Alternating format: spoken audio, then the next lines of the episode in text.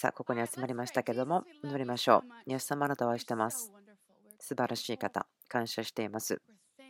心から感謝しています。あなたを崇めます。心から愛します。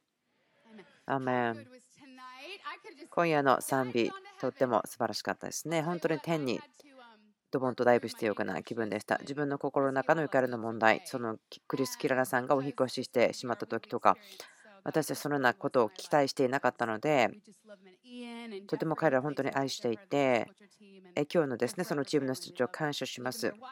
え彼らの、えー、伴侶の方たちも来ていますけれども、そうですね、今日の時間ちょっと短くして、後で集まってうちで遊ぶかもしれません。まあ、どうなのか見ていきましょう。私、コミュニティを本当に喜んでますよ。いくつか話したいことがあります。聖霊様に聞いたんです。あなたが何を喋ってほしいのか、私を通して。すぐ聞いたのはこれです。聖霊様に従っていく冒険ということでした。そのことを私たちは結果的に話したいと思っています。その旅ということですけども、まあ、まるで車に乗ってロードトリップをするようですから、あっちに行ったりこっちに行ったりすることも期待してください。このトピックですけれども、とても重要だと思います。この時に、それは magnify 大きく見る、拡大する、崇める、そういった意味ですけれども、そこから始めたいと思います。 magnify 拡大する、大きくする、そんな意味ですけれども、聖霊様に従っていく旅路、それを通して、私たちは何を拡大するのか、大きく見るのか、それを私たちを高く引き上げていくのか、そして起こっていることの上に立って天の視野からマインドセットから見てそこから降りてきてそして状況に語り私たち人生を生きてそしてよく愛するのかそれがその旅路ですよね天に上がってそして帰ってくる聖書の中に、えラダーとはしごがありますけどもよく書いてあります。山に上がります。モーセのことも考えてください。山の上に上がりましたけど、ずっとそこにいるわけではなくて、帰ってこなければなりませんでしたから、そんな感じで、いくつか本当に季節的ですけれども、でも本当に日々天に上がって、あ、もう私ちょっと今日はダメだ。天に行かないといけない。そういうことがあります。そんな時ありませんか？なんか1分でも2分でも必要な時ありますよね。今日私はすごく自分のメッセージを準備しててとても勝利に見せていました。で、電話をしたんです。ノートも書いて準備していて、で、あ、電話をしようと思って、エアラインに電話をしました。本当に短く早くと思ってたんですけど、でも、でそこまではですね、私の日、すごいエキサイティングで楽しいイエス様と一緒の日々でした。で、電話をした時に変わったんですけど、それ結局2時間の電話になってしまって、エアラインとの電話でしたけども、どことは言いませんけれども、その具体的に言うこと、ね、ネガティブなことイエス様好きじゃないと思うので、まあ、このメッセージの他はそういう話しますけども、そして、もうテストテストっていう感じでした。喜びを盗まれた感じ。何週間か前にソーシャルメディアにちょっとあることを書きました。車に乗ってる時の話。ですけど、デビルはですね、その大きいことじゃなくてもちっちゃいことを通して、あなたがその喜びというその道の上からですね、降りることを落とそうとするんです。別にそれはすごい激しいとかそういう大きいことじゃなくても、その自分が行くべきところから落とされてしまう、またその車で間違ってこう道を外してしまう、そんなようですけども、神様がこっちに行ってねというところから降りてしまうようなこと、大きくなくてもあるんですけども、何週間か前に帰ったことは、車でどこか行く準備してました。で、車の中にはですね、例えば CD とかが落ちてしまうような隙間ありますよね。で、1回落ちちゃったら見つけることができない。私、そんなの多いんです。ある人が言ったんですけど、その車の隙間に何か置くものがあって、それがあったら物を落とさないようなくさないよっていうのを聞いたんですね。あそんなの欲しいなと思うんですけど、私よく落とすんです。ペンとか、まあ、いろんなものですけど、その隙間に落としてしまう。それですごい自分にとってもイライラするんですね。怒りっぽくなるんです。でも主がこういうのを自分に感じたんですね。そのようなことで自分の喜びの瞬間を盗ませないということ。神と共にその走っている喜びの道から落とさせないしてパッと落ちてしまったらすぐに戻るということ。レールから落ちっぱなしにならない。神様がやってることからずれたまま進んでしまわない。そこで主が自分、これを思ったんですね。もうこれはちょっと笑える状況にしようと思ってこう言ったんです。今日じゃないよ、デビル。今日じゃないよ、デビル。あなたはそういうふうな旅路を歩みますよね。一日の中で小さいこと、イライラすることとか、なんかその問題が大きくなってしまうような神様がやってることよりも大きくしてしまうその時にこう言ってください。デビル、今日じゃないぞ。その旅路です。私たちが何を大きく見るのか。天とどうやってつながり続けるか。天の経済、神の御国、王国、天の環境、つながり続けるにはどうするか。ちょっとじゃあノート見てみますけど。拡大するというところから見ていきます。フォーカスを修正する、そういったことです。拡大鏡、見てください、考えてください。多分皆さん見たことあるんですけど、科学の時間とかで使いますね。何があるかというと、物事が大きくなるわけではなく、ただあなたが見るときに物がもっと細かく見えて、焦点を合わせることができるから見ることができるということです。その小さいことに私たちは引っかかってしまうんですね。それが私たちを道からそらせてしまう。でも神様はそうじゃないよというんです。夏にある経験をしました。まその時の私のシーズンですけど、まあ、状況すごく難しかったんですね。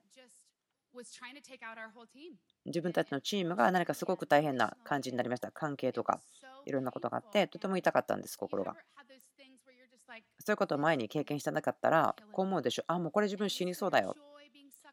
もうなんか喜びがそこからこぼれてしまう。心がすごく砕かれてしまう。信仰があるって自分では知ってるけど、もう通り抜けるのがすごく難しいような、そんなことでしたね。そういう状況の中にいました。で、礼拝の時でしたけど、自分の心はすごく重かったんです。神様、助けて。で、主とこんなことをしました。経験しました。そこに座ってたんですね。かっこいいポールさんがですね、そこに座ってますけど、同じそこに座ってました。主がこんなことしたら見ました。主がその手を下ろして私の髪の毛を優しく掴んでくれて、分かりますよね。そして私をスカイロケットみたいにポンって投げたんです。天井、雲を抜けて、宇宙も抜けて。で、自分がですね、その本当全てのものの上から人を見下ろしていた。時間も超えて、スペースも超えて、もう全部のものの外にいた時ですね。だから自分が見たものはすごくちっちゃな世界に見えました。その問題も含めて。時々問題ってすごく大きく見えないですか？その視野が変わったんですね。宇宙とか地球とか見えるんだけど、とってもちっちゃく見えるんです。だから問題なんて全然見えない。もう宇宙がとっても大きいから、時間とか、そんなことも含めて銀河があります。神様がその手に握っています。で神様が全部をですね、その銀河とかも支配しているんです。で、主がこう言いました。ここであなたの問題見えるの？ここからあなたの見てた問題見える？言われたんです。だから、いいえと言いました。そうだよねと言われたんです。大丈夫だから。永遠のものが大事なんだよと言われました。私たちはその状況をですね通り抜けなければなりませんでした。時々問題が解決して喜び返ってきますけれども、ある時はただそれを通り抜けなければならない時がありますね。だからインスタントで物が治るとかではないけれども、でもその時には視野が変えられます。神様が言ったのは、喜びも悲しみも同じテンションで受け入れてくださいって言われたんですね。神様はその両方を持ってますよっていう話でした。その礼拝が終わってましたね。自分がそこにこの地上に帰っていた時に視野がすごく変わりました。そのようなエンカウンター必要です。小さいことを通しても神様することできますけど、でも時々私たち止まって1分でも2分でも神様があなたの神様の視野から見せてください。今この世でですねいろんなこう旋回ぐるぐる回ることがありますよね。神様はいつも常時、そしてとても土台が動かない方ですね、変わらない方です。それが永遠です。私たちがこうパートナーする、一緒に働く現実というのはいつも変わらない神についてです。拡大する、大きくすることですけど、私たち気をつけましょう。何を大きくしているのかということに対してもね。その大きくするということの肯定的な方を話しましょう。定義好きなんですけど、それは大きく見ることができる。そしてもっと重要に見ることができる。もっと大きく見えて重要なものを見ることができる。主を崇める、大きくする。主を大きくすると、その状況とかにまた関係なく、良い時でも、心の時でも、神様を崇める。マリアは喜びから神を崇めた。ダビデは苦しみから神を崇めた。マリアは喜び。私たちもそれしますけど、悲しい時にも神を崇める、大きくすることを召されています。それをすることによって、私たちの視野がその置かれるべきところに戻ります。私たちを神に合わせる。神が誰かその人格にとに私たちがその調整をするんです。でも、デビルはいつも私たちが状況とか、今大変なこと、世界で起こっていることを見せてネガティブに思わせます。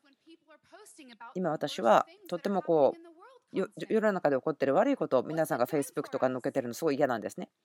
私たち何してるんですかね？希望はどこ？答えはどこ？それを書きましょう。それを予言しましょう。とても感じます。最近のチャレンジですけど、情報がいっぱいあるとき、あなたの手に全部情報が分かるようなときです。もう全部私たち情報を見ることができる。気をつける。自分たちが何を拡大しているのか、何を話すのか。何年も前ですけど、ビル・ジョンソンに話してました。あなたが天使とか天とか良いこと、証、その話してるときに環境変わるの、アトモスフィア変わるの、えー、見てごらんと言われたんですね。いつも人生にいいことばかり起こるわけではありませんが、でも私たち状況の中を歩んでいきます。難しいことがとも進みます。敵は、そういう時私たちが否定的なことがぐるぐるぐるぐる見えるような、それがずっとずつく、そのようなところに考えさせるんです。ですからタイムアウトして抜けて、このえ事実として起こってるけど、そこで神様、あなたは何言ってんですか？あなたは何やってんですか？私、そっちにパートナーします。私、そのことポストしまし。私、そのことを予言します。そのことを語ります。そのようにしっかり立つときに全てのことが変わります。なぜならばあなたはそれ以外を受け入れないからです。神のレンズ。私たちが見ることができるレンズはそこです。で、そこからだけ見るんです。拡大鏡。私たちの人生、そこから見ます。毎日、その眼鏡をかけます。何をあなたは拡大しますか？大きくしてますか？敵じゃなくて、神様の拡大鏡を取りましょう。神様を見て、神様がやってること、その状況でやってることを見ます。じゃあ、それを語ります。何が起こっているかということをそっちに語ります。私たちは違うように考え、そして神の思いとパートナーすることを召されています。神を崇める、拡大する。ノートを取っている人のために教えましょう。先ほどのマリアのところは、詩篇の34の3、そしてルカの1章46節です。その2つのところです。私の魂は主を崇めるというところです。その2つのところを使いました。はい。えー、あと、拡大ということの話をまだしますけど、たくさんこんなリストがあるの。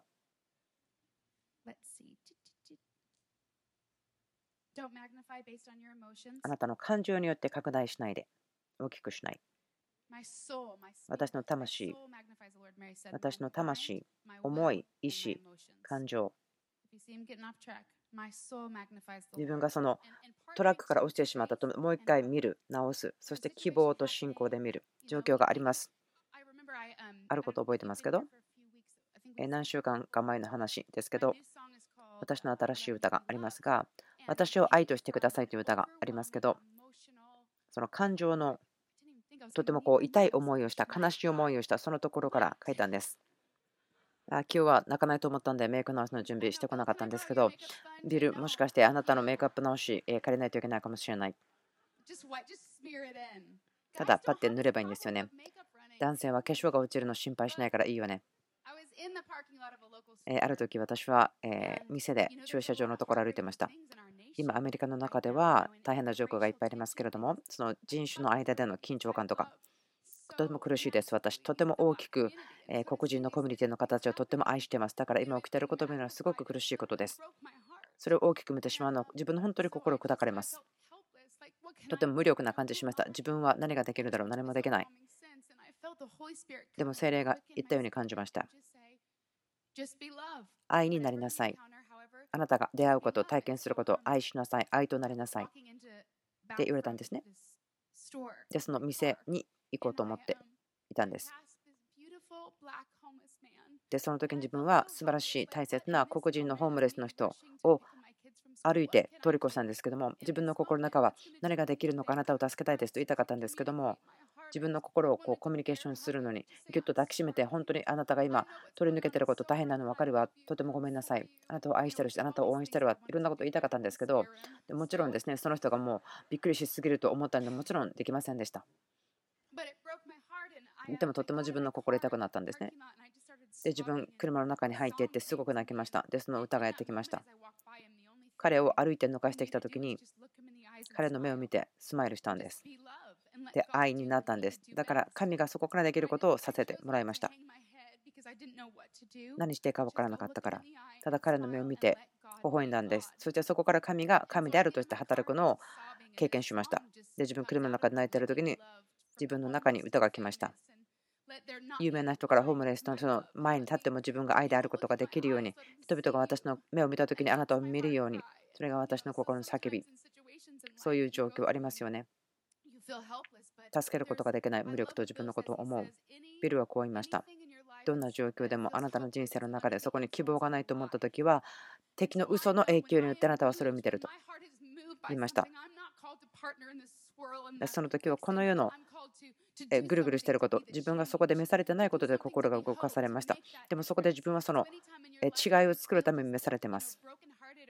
傷ついたこと、希望がないと思う時、でもあなたは希望に満ちているのが本当です。あなたはその場で、その状況の中で必要なものに満たされていることが事実です。ああ泣きながら話すのって大変ですよね。だから話すのも大変だから歌うのも大変ですよ。他の歌なんですけど、まあ、自分がエンカウンターから書きましたけど、神様が私を神を掴んで引っ張ったわっていう歌ですけど、今日歌おうと思ったけど、あ、それは無理だわって分かったので、それはいらないんですけど、その歌詞っていうのはこんな感じ。このちっちゃなこと。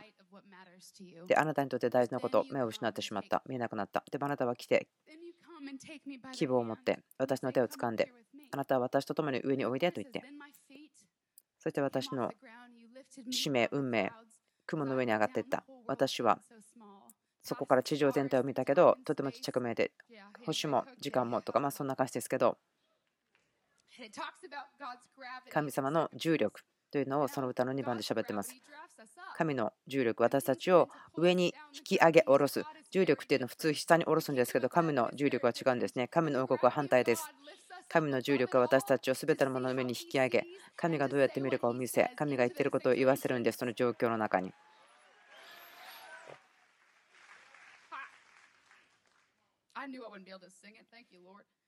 今日はそれを歌えないって知ってました。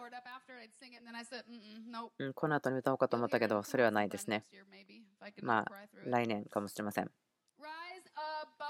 上に上がる。上に上がる。私たちは現状維持に召されてません。他の人が言っていることを言うように召されてないです。でもそれの上に立つんです。起こっていることの上に立ちます。そして大きくします。神を大きくするとき、神のしていることにパートナーするときに、それはあなたを引き上げていきます。今、地上で起こっていることの上に引き上げていって、神がやっていることを聞き、神がやっていることを見ます。私たちはそういうふうに召されています。今の状況、すごく私たちにとって難しいかもしれません。ものを見るやり方、語るやり方。今ちょっと、えギアチェンジしますけど、そのセル様のことについていく冒険という話ですけど、神が誰かということ、天のリアリティ、パートナーするとき、そこからこの地に降りてくるとき、山から降りてくる体験からその地上に帰ってくる、その夢の国みたいなその天井のエンカウンターにとどまっているわけではありません。私たちいつか天にですね行ってずっと住んでることできるんですけど、今は使命がありますから、その山にずっといることできません。神はあなたに戻ってきて町を変え、家を変え、家を変えてほしいんです。その一部というのは、私たちが持っている聖霊様に従うというその冒険です。聖霊大好きです。考えるのが楽しいと思ってることがありますけど、自分の時間でやってほしいんですね。うん、あなたの一番好きな映画のその一番好きなシーンはどこということ考えてください。イエス様と一緒に考えて書いてください。映画の中であなたが一番好きなシーンというのはあなたのこと、またあなたの召されていること、使命のことをそこから分かることができます。私にとってはそれはナルニアの物語でルーシーがアスラについていくんです、森の中へ。でも誰もアスラを見ることはできないんです、その時に。ダリンさんの真似をしてですね、ムービークリップしようと思ったんです多分それ違法だと思うんでやりませんけど。ルーシーがアスランを森の中についていくとき、でもそれは誰もアスランを見ることができないときです。それが冒険と呼ばれます。毎日の冒険です。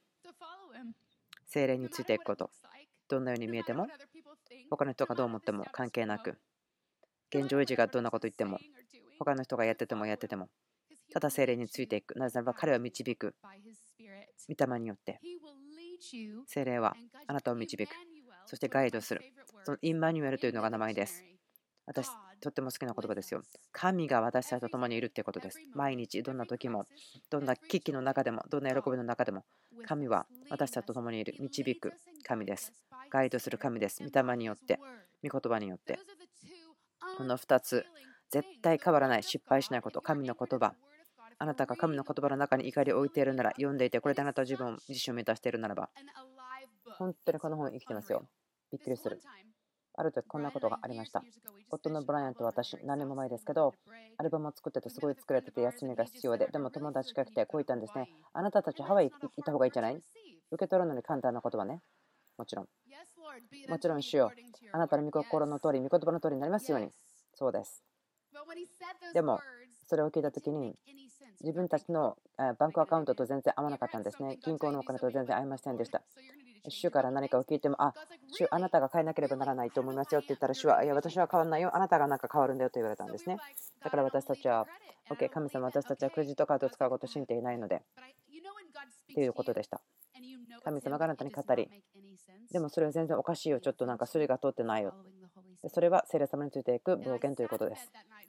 ベッドに座っていて、夫は歯を磨いていて、で自分に聖書を開けて、神様、あなたが語ってるようにハワイに行けと言ってるようだけど、でも、あちょっとよくわかんない。で、聖霊様が、ああなたちゃんと行けてるねと言われてる感じました。私、いろんなこと学び中ですよ。で神様がイエスと言ったような気がしましたけど、何かこうはっきり分かるようなもの、壁に例えばそれが書かれるとか必要でした。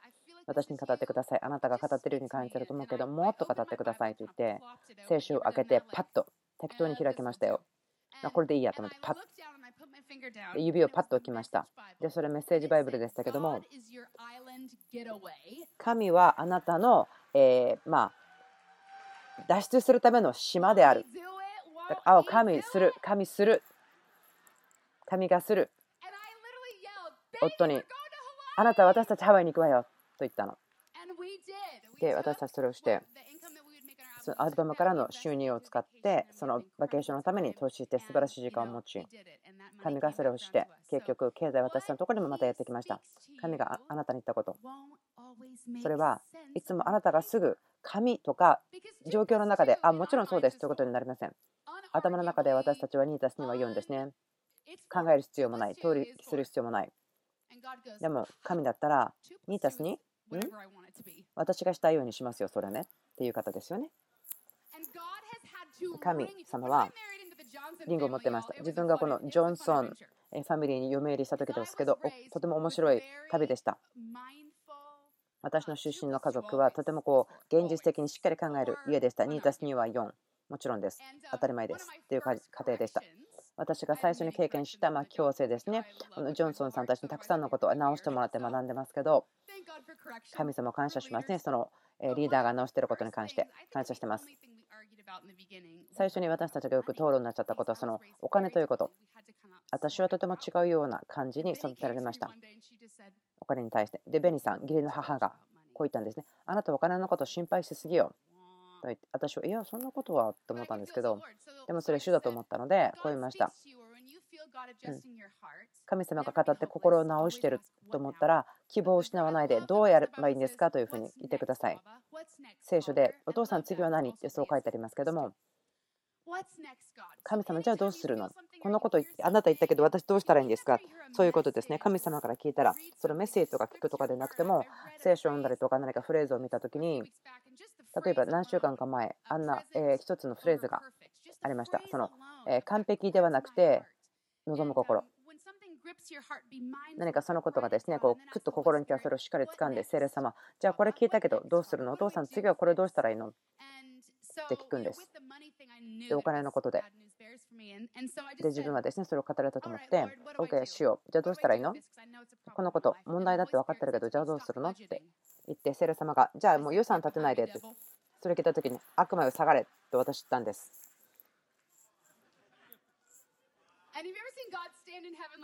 神様がですね、天にこうやって座って、うーんと思ってる、そんな顔、想像できますか？多分それはですね、まあ聖書に書いてないと思うんですけど、多分それは私思うんですよね。どういう意味？聖霊様が言ったんです。あなたが必要なものを買いに行きなさい。でも、あなたが欲しいものは私に聞きなさい。で、私は、おう。で、次の質問は、私何が必要なんだっけ？ということ。紙が大好きです、私。この今のインターネット時代ですけど、私、この紙、ペーパーが大好きです。もう死ぬ時まで私、紙を使いますよ。でもイエス様がなんで私に上手な手書きをくれなかったのかなと思うんだけどまあいいでしょう。私の手書き読めないですよ。トライしないで。解釈ですから。でペンとペーパーを持って座って予算立てないと言われたので人一緒に考えて自分が必要なもの書いてましたでその時はオーガニックの食べ物とか作ったものというのはそこから自分たちは知恵を得ていました。オーガニックの食べ物を買うため、教わってたことを知ってます。が、とても高いから知ってたけど買いませんでした。で、主が言ったのは、あなたの家族には何が正しいの？何やってほしいってあなたに言ったっけ？家族のために。で、私は家族を健康的に養ってほしいってあなたに言われましたと言って、じゃあオーガニックの食べ物を買いますと書いたんです。八百屋に行きました。値段見たら、硬くなっちゃったんです。玉ねぎ見たときに。玉ねぎの方がもっと値段がしました。本当にその当時は小さな値段のものでも自分にとっては大変でしたから、神が私に語り、そしてリアレンジしていました。必要なもの。だからはっきりしてましたね。これを買う、買わないということ。必要なものは店にいて、自分の欲しいなと思うもの、キャンドルとか聞いたんですね。これいいですか？ある時ははい、ある時はいいえ。でそれを戻したりして、セレとの旅。一瞬一瞬です。すべてのことですね。あなたの人生のすべての決断。セレ様はいつもあなたを何をするかということをちゃんと教えますよ。間違えたらどうするの？いや、みんな失敗するよ。大丈夫。自分の子供に言いますよね。あれやってこれやって。彼らが完璧にそれをするかということは、私が気にするところではなく、私はその態度です。従うというその願い、意志。で、それをやるということ。そのことを私はケアします。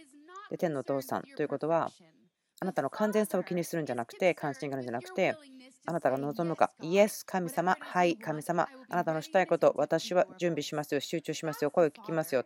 それが天のお父さんの心です。それが私たちの毎日の生活、聖霊様に従っていく冒険、どんな状況であっても、あなたが心を開き続けるということ、委ね続けるということ、神様があなたからやってほしいということ、あなたから欲しいというもの。ちょっとちっちゃなノートがありますけど、パッションバイブルというですね、パッショントランスレーションという聖書がありますけど、私、聖書、いろんなですね、翻訳バージョン好きなんですけど、そこから学ぶこと好きです。聖書大好きです。その比べることが好きです。パッショントランスレーションというのが自分が本当に見言葉をもう一度違うレベルで好きになるようにさせました。もし持ってなければお勧めしますよ。皆さんのですね、ブックリーディングたくさんあると思いますけど、何か違うところに印つけてしまったように思います。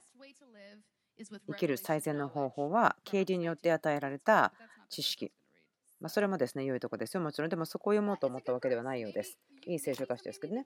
誰かが聞く必要がありました。もしかしてエリックさんかな？気にしないでください。もうページがですね、いっぱいいっぱい書いてあるので、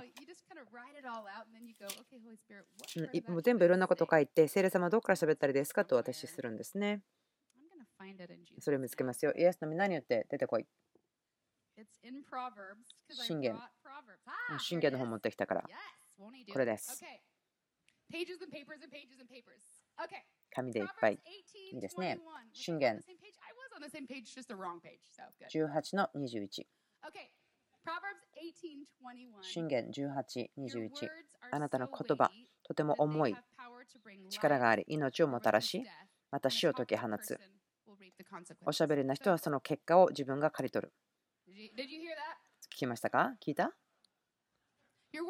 あなたの言葉とっても重く、命をもたらし、また死を解き放つ力がある。そしておしゃべりな人はその結果を自分の目に招く。良いとこですけど。私たちが話すこと、言ってきたこと、それはこんなことです。聖霊様に従うという冒険ということ、何を言わないかということを知ることです。何を言うのかも知る、そして言わないのかも知る。とても感じていますか？今この時、皆さんすべてが変化をもたらすために召されています。とても若くてもそうでなくても私たちはいつも神様がしていることから離れていません。あなたは違いをもたらすために召されていますよ。その口ばっかりっていうフレーズをですねよく私たちの友達使います。使ってきました。だから喋ってばっかりで全然それに伴ってないことに疲れました。私たちに対して神様がくれてる、ま導き招きということ。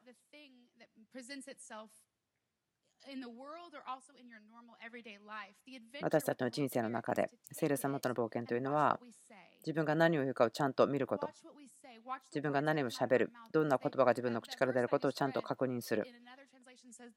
他の翻訳ではこう言ってますね。最近のところですけど死と生は下に支配される。あります。私の、えー、ベストフレンドですね。ヘザーですけど後でカメラに映るかもしれませんけどまあ、10年ぐらい私たち、そうですね、ベストフレンド。彼女は心、そして私は剣、一緒によく働くことができますよ。とても気をつけてます。大事にしてます。私たちが何を話すのかということ、お互いに対して、例えばコーヒー飲んでる時であっても、なんかネガティブなことをわーっと話すのはとっても簡単。でも私たち日々、セレス様と歩くことをやってるので、それは自分が何を喋ってるかということを注意すること。その会話で、ああ、なんかこんなこと喋っていいのかなって思う時ありません励まします。すべての思いを虜にするということ。で、それにパッと気がついたら、あちょっと待って。なんか今、会話を変える必要があると思うということを言う。でもそれはすごく不自然です。でも約束しましょう。その報いはすごくいいですよ。あなたが何を喋るのかということを見てる。何をあなた結局それ予言してるかということですから。あのジョンソンさんを通して自分スパンクを神様にされたことを覚えています。自分の言葉ということに対して、まそれは良い訓練、しつけでした。とても聖書的ですよね、そのしつけをするっていうことね。その小さな子供2歳ぐらいまでだったら自分もスパンクもしますけどね、信じますけど、自分の人生には必要なものでした。自分の娘、ヘイリーの、え妊娠している時でした。その時はまだあんまり言葉に力がどんだけあって、ちゃんと自分注意するということを知らなくて、で娘のヘイリーがお腹の中から自分のですね、えっと、肋骨の方をキックしてたので、とてもイライラして疲れてました。で、ビルさんが来てこう言いました。あ、僕の孫どうしてる？僕の素晴らしい孫どうしてる？彼は素晴らしいミスターポジティブですから。で、ああ、大丈夫、私なんとか大丈夫だよ。私のこの短気なイライラしてる子供がキックしてなければいいのにって言った途端に、彼は私の方にパッと向いてきて、まるでライオンのようにその目に恐れなし、そして長いたてがみをファッと振って、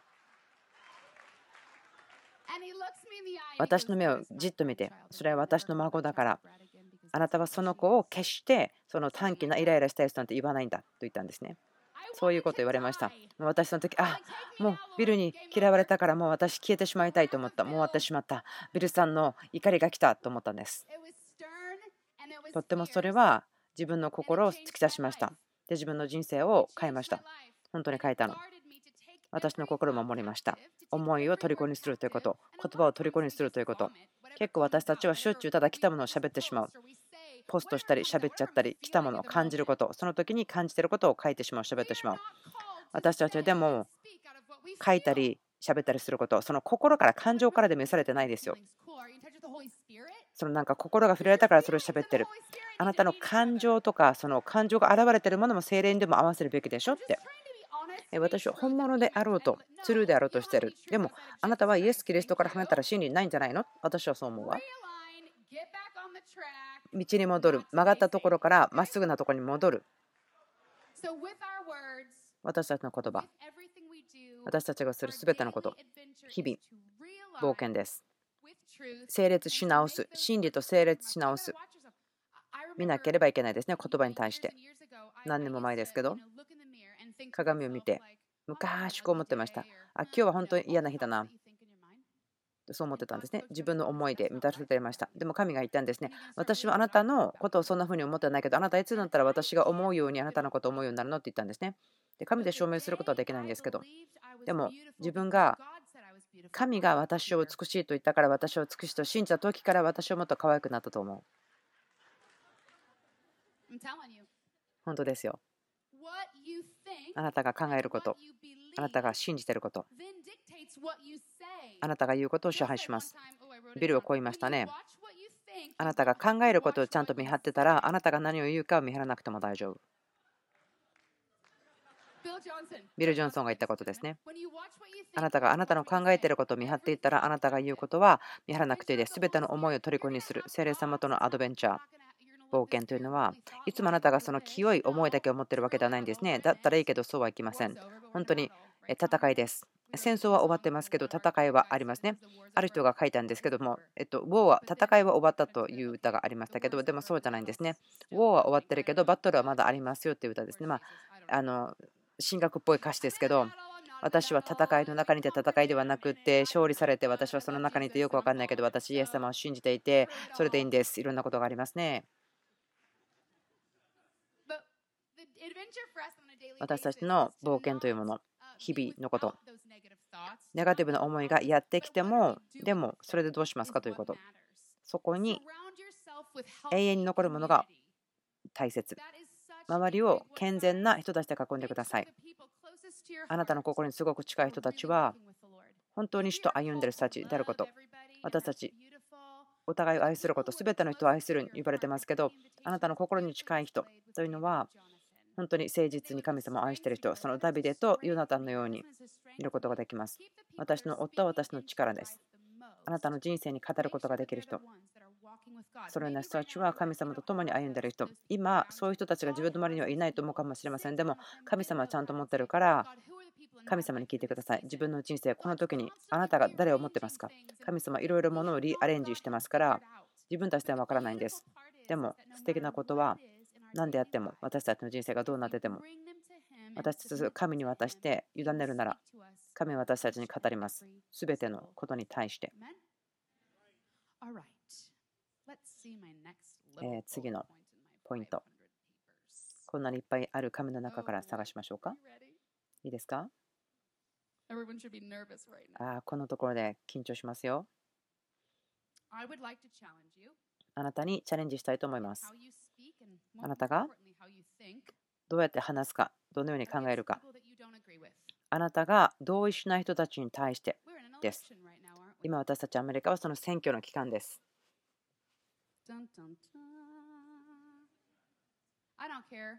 私は皆さんのどこに誰に選挙にしなさいとか言わないですよ。私これをでも言わせてください。祈って、セレ様に聞いて、セレ様あなたに語りますよ。そのバレットに名前書いても気にしません。ただ祈って、セレ様に聞いて、そしてその責任を受け取って投票に行ってください。私そのことを皆さんに任せておきますけど。とても重要なことは、私がすごく気になっていることがあります。自分が同意しない人をすごくひどく喋っているということ。おかしいですね。これは御国のやり方ではない。これは御国のやり方ではない。神の心。この大統領の選挙に出ている2人は神の子供ですよ。別にそこは感心してるわけではありませんよ。この2人たちに対して。でもこの2人は神の子供ということです。私たちの兄弟姉妹ということ。私たちはそのネガティブなことをバーッとかけるようなことのために呼ばれてなくても祈るために呼ばれていて天とパートナーして天が考えることを考えその場所から取り扱う御国の兄弟姉妹として取り扱うなんか皆さんどうしちゃったの？急に静かになっちゃってですけど。自分子供がいます3人いるんですけどすっごく可愛いんです、まあ、今立ったらですね恥ずかしくなって私で後で怒られちゃうから。え下の子たちですけど、彼らがノートを取るときに私、1ドルお金あげますよということ、本当です。私の娘ですね、テイヤですけど、ノートを取ってます。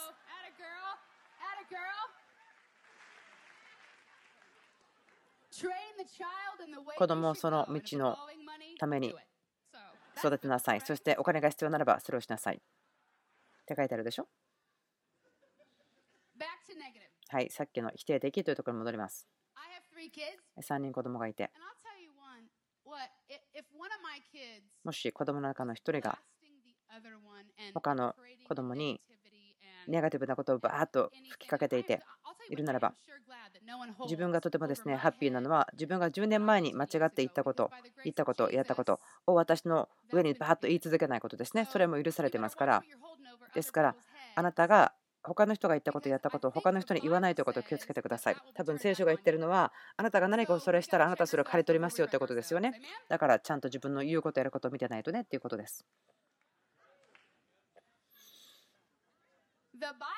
聖書は読むのにすごくよくてポストするよりも Facebook とかに載っけるよりもあなたが読んだ方があなたの人生にはいいんだよあるウェブサイトでは、え恐れの本といった方がいいようなことがありますね。本当は信仰の本って書いてあるんですよ。とてもネガティブなことばっかりあります。でも王国はそうではない。知恵で満ちています。そのあなたが誰かその人の神様が与えているリーダーシップのポジションにあなたが置かれてなければそのリーダーシップポジションだったらその強制とか語ることできますけどそうじゃなかったら祈って励まして命を予言すること。あなたはその人を愛してなかったらいいことできませんよ。愛が中心でなければあなたの言うことすることその人たちを愛していなければいいことになってませんよ。だから私たちは本当にそれを守るべきだと思います。天の視野。もちろんですね、イライラすることもあります。分かりますよ。もちろん、本当に分かります。でもその怒りとかイライラするところに立った時にそれは天からの招きです。聖霊様を従って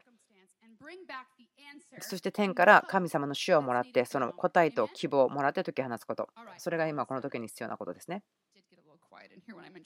私がその政治っていう話をしたらですね皆さん本当に静かになっちゃいましたね。ポジティブなこと言うことができなかったらその口を閉じていってください。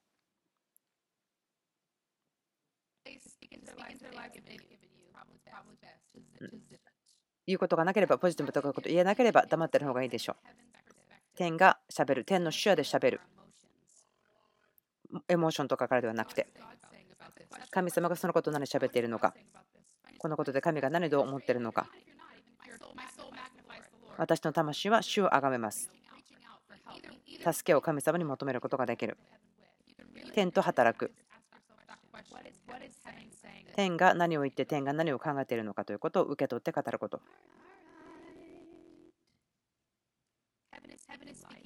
天は命を語っている。希望を語っている。もっと重要なことは天はイエスです。そしてイエスが天ですから。天は私たちを治めるものです。人生の中でいろんなことがあります。また一緒に生きることもあります。揺り動かされる時があります。動く。そして不安定。ぐるぐる回って飲み込まれそうなことがありますけど。でも土台があなたの日々の人生が神の言葉であるならば神の声にしっかり整列しているならば、あなたが通り抜けられないことはなく、あなたはしっかりと硬い土台に立っています。いろんな人生のことであなたの周りにあると思うんですけども、あなたがそれができているならば、硬い土台を持っています。私は今日そう言いましょう。あなたの状況がどのようなものであっても、私たちはレンズを持ってみなければなりません。私たちはしっかりとした土台に立っていて希望があり、天とパートナーして、私たち考えていること、感じることを持って天を見る。天が私たちを治めます。多分それは素晴らしい歌になるでしょう。はい、何か残っているかどうか見てみます。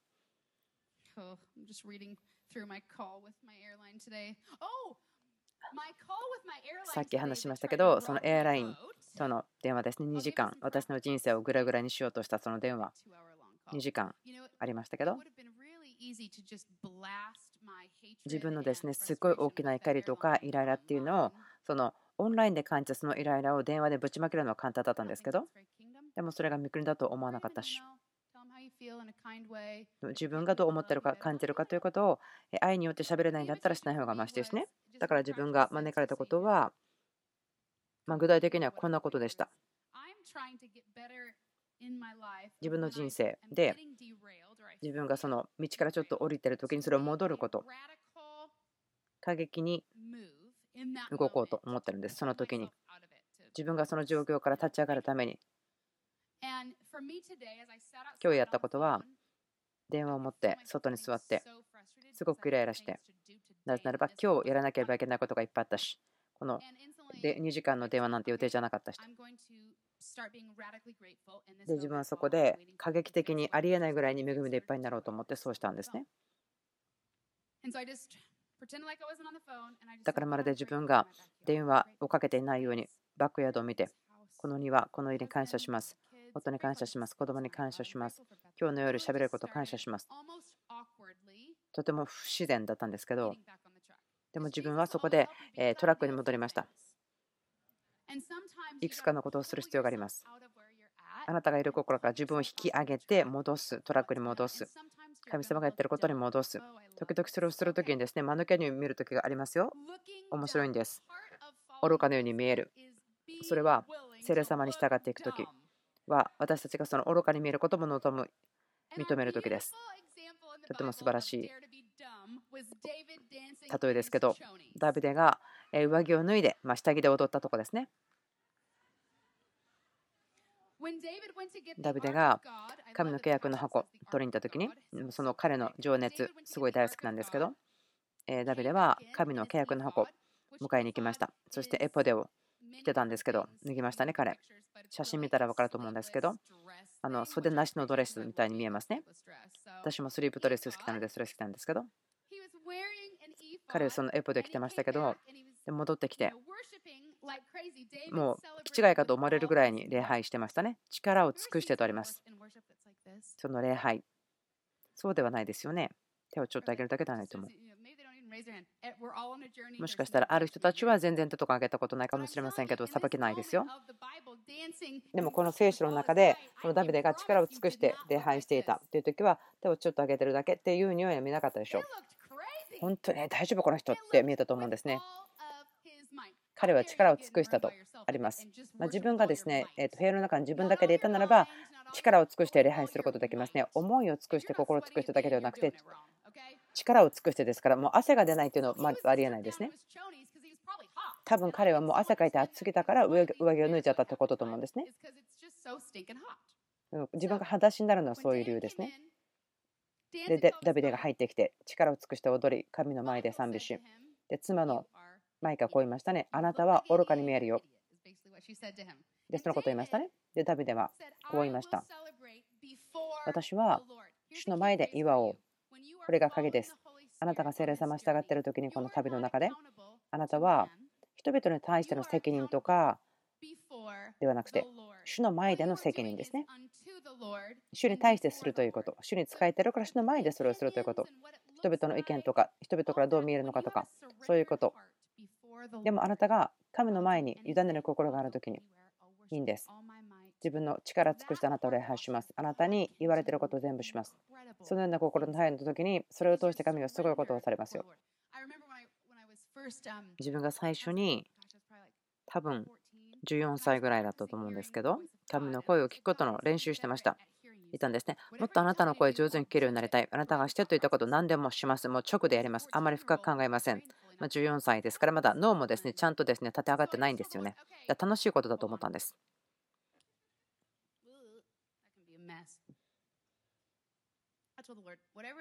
主に言いました。何でもやるから。何かこう霊的なことをしてって言われるのかと思ってました。あの人のとこにいてイエス様の話をしてとか言われると思ったんです。その日は礼拝があったので、ワーシップがあって、ある絵をずっと見ていました。映画みたいに自分の思いの中である絵が見えてました。そんなの体験ありますか？その、ま映画みたいなっていうのは私が自分が知ってるあのすごく素敵なご夫婦なんですけど、え台所に連れて行って彼らの顔に水をかけてるっていう絵でした。その絵をずっと自分見てました。でも、ああと思ったのは、でもなんかそれ自分じゃなくて主だというふうに感じたんですね。なんかすごく難しいし、変なことだなと思いね、こんなこと神様じゃないよな、それ悪魔だよなと思うんだけど、なんかうーんと思う時ありませんか？でも自分その時に神様が何でもやるって言ったんじゃないの？やってね。愚かみたいに見えるけどねって。でも天が期待してるのを感じたんです。そういうことあなた祈ったらそういうものを得ますよ。うん、期待することと違うかもしれないですけどね。礼拝中に座っていて、アナウンスメントが終わって、はい、これあなたが私に見せてる絵って分かったし、この人たち素敵な人だし、安全な人って分かってるからね、じゃあよかったと安心した。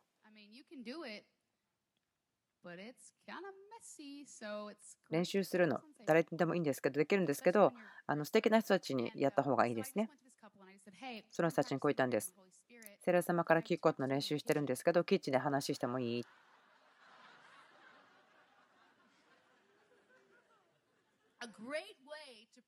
うん、そういうふうにして御言葉を渡すっていうのはすごくいいんですね。あなたが聖霊様に従っているとき、練習するとき、その人に私は聖霊様から聞くことを練習してるんですよっていうこといいですよ。主が言われますって言ったら、それは主じゃなければならないっていう感じになっちゃうから、あんまお勧めしないですね。でも誰かのとこに行って、聖霊様から聞くのを練習してるんだけど、なんか御言葉分かっちゃっていいですかとかっていう方がいいんですよね。成功すると思います。あなた練習してるってことですよね。みんな完璧ではないから、その夫婦を連れてキッチンに行って、自分がそのビジョンの中で見たみたいに、なんか白いボウルに水入れて、で彼ら2人に水をかけたんです。ちょっとこう、振りかけた。超緊張して、でその水が私の手からパッて離れたら予言的な言葉がですね神様が私の口から出したんです。こんなでした。主があなたにその喧嘩するのをやめてほしい。仕事から帰ってきてすごい疲れてイライラしてしてその悪霊があなた方を別れさせようとしている。でもそれは今日止まりますよの皆によって。って予言が出てきたんです。で自分はあれ？何を言ったんだろう？何を言っちゃったんだろう？どこから来たか分かんないけど。変だなで自分があーってなって自分に驚いてる時にこの夫婦は床に倒れて抱きしめ合って泣いていてでパッと立ち上がった時にこう言ったんです。そのことが実際起きてました。なんでだか分かんないけどお互いのためにイライラしていて喧嘩していて。でもそれ今日で終わると。終わりました。その時した経験まあ、とってもだから緊張したことは確かです。でも、もっともっと、もっとやってみたいという思いが増えましたよ。私たちが聖霊様がやってること、言ってることとパートナーするとき、それどういうふうに見えるか別にしてやったときに、天はすごいびっくりする。神様があなた思いを通り過ぎることができれば。ある人ですね、考えなければならないと思うかもしれないけど、でも、御国にしっかり怒りを下ろして、この霊が思いよりも強い時に、それを進むことができます。取ることができます。それはすっごい楽しいですけど、でも時々あなたはすごく変な人だなというように見えるでしょう。で、そのことが自分に起こり、とても大きな上かわきがそこから来ました。それはセラ様に従うことで従うこと。その相当プロセス、考えるプロセスを抜きにしてすぐ従うということです。自分の人生、またいろんな話あるから、えー、分かっちゃってますけども、まあ、今日はここでもしませんけど、でも最後にこの話をしましょう。皆さんをチャンピオンとして励ましたいんです。そして励まします。チャンスをあげます。あなたの人生のすべての部分を主に捧げるということ、その思い、手を置いてください。あなたの思いに。お父さん、私たちの思いをあなたにもう一度お委ねします。一生お捧げします。感情もあなたを従うために捧げます。その考えることなしにすぐ単純に従いますから勇気で満たしてください。私たちがすぐ従うことができるように、あなたが言ったこと、あなたが望むことをすることができますように、今祈ります。大胆さ、勇気の霊が私たちの上にあるように祈ります。あなたの声が私たちの人生の中ではっきり分かるように、その妨げるものが揺り動かされて出ていくように、あなたとパートナーすることができるように、そしてあなたを通して私たちが誰かということ、今この時に語っていること、私たちが誰かということ。この部屋の中でその希望がないという状況がないことを感謝します。私たちの人生の中で起こっていること、すべてにあなたが答えを与えることを喜んでいます。今私たちは平和とパートナーします。完全な平和。より動かされることがない完全な平和であなたが私たちを導き、ガイドしてくれます。祈ります。あなたの声がはっきりするように、真の知恵、地の知恵ではないもの、真の知恵、知識、私たちに注がれるように、あなたの聖霊様が本当に大きな声ではっきりしてくれますように、毎日の生活の中で、あなたの御言葉をくださって語っています。私たちは本当に心を尽くしてそれを実践することがありますように、イエス様の皆にとお祈りします。アーメン皆さんのこと大好きです。おやすみなさい。